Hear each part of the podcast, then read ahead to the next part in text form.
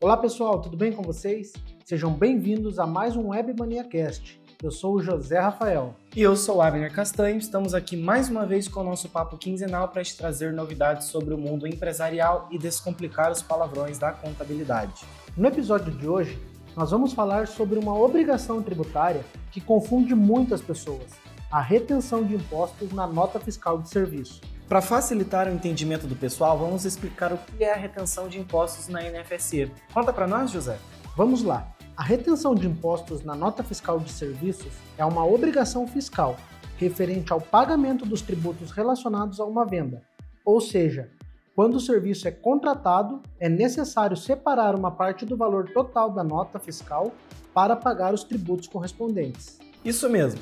E os impostos sujeitos à retenção são divididos entre federais e municipais. Dentre os impostos federais estão o IRRF, Imposto de Renda Retido na Fonte, a CSRF, que são as contribuições sociais retidas na fonte, em que se enquadram o CSLL, o PIS e a COFINS, e por fim, o INSS. Já na categoria municipal está o ISS, o Imposto sobre Serviços, também chamado de ISSQN, Imposto sobre Serviços de qualquer natureza. É importante lembrar que, conforme a legislação tributária brasileira, o contratante do serviço é o responsável por pagar o imposto da nota fiscal. Porém, existem exceções para essa regra.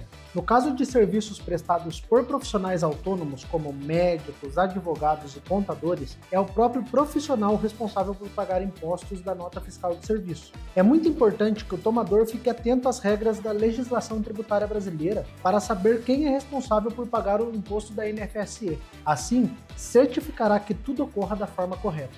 José, agora vamos ao que realmente interessa. Quem deve reter o imposto na nota fiscal de serviço? Vamos esclarecer então.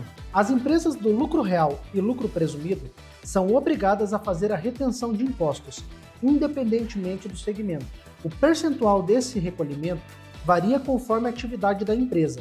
Já os microempreendedores individuais, microempresas e empresas de pequeno porte, optantes pelo Simples Nacional, estão isentos da retenção. Todas essas empresas pagam impostos, mas o recolhimento é feito através do documento de arrecadação do Simples Nacional, o DAS, onde constam todos os impostos a nível municipal, estadual e federal que essas empresas precisam pagar para estarem em dia com o fisco. Para finalizar, vale destacar como é feito o cálculo da retenção. O cálculo da retenção é feito com base nas alíquotas de cada imposto, porém as alíquotas podem variar de município para outro e com base na atividade exercida pela empresa. Para obter o valor da retenção, deve-se multiplicar as porcentagens vigentes em questão para a atividade da empresa pelo valor total da nota emitida. O resultado será o valor que a empresa deverá reter e informar na NFSE para o imposto calculado. Parece que o Abner falou grego, né?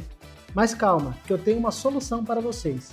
Aqui na Webmania, nós trabalhamos com o objetivo de facilitar as rotinas empresariais. Por conta disso, o emissor de documentos fiscais calcula os impostos automaticamente. Momentinho jabá, mas é que quando a solução é boa, a gente não pode deixar de falar, né? Nós vamos deixar o link do emissor aqui na descrição do episódio para quem quiser aproveitar os 30 dias de teste grátis. Então por hoje é isso, pessoal. A gente espera que essa conversa tenha ajudado de alguma forma. Se você ficou com alguma dúvida, acesse as nossas redes sociais, nosso canal no YouTube ou o blog Webmania. Tem um monte de informação legal por lá para te ajudar. Você pode ouvir muitos outros episódios do Webmania Cast nas suas plataformas de áudio preferidas. E lembre-se sempre, se é tributação, deixa que a Webmania calcula para você. Até a nossa próxima conversa. Até mais, pessoal!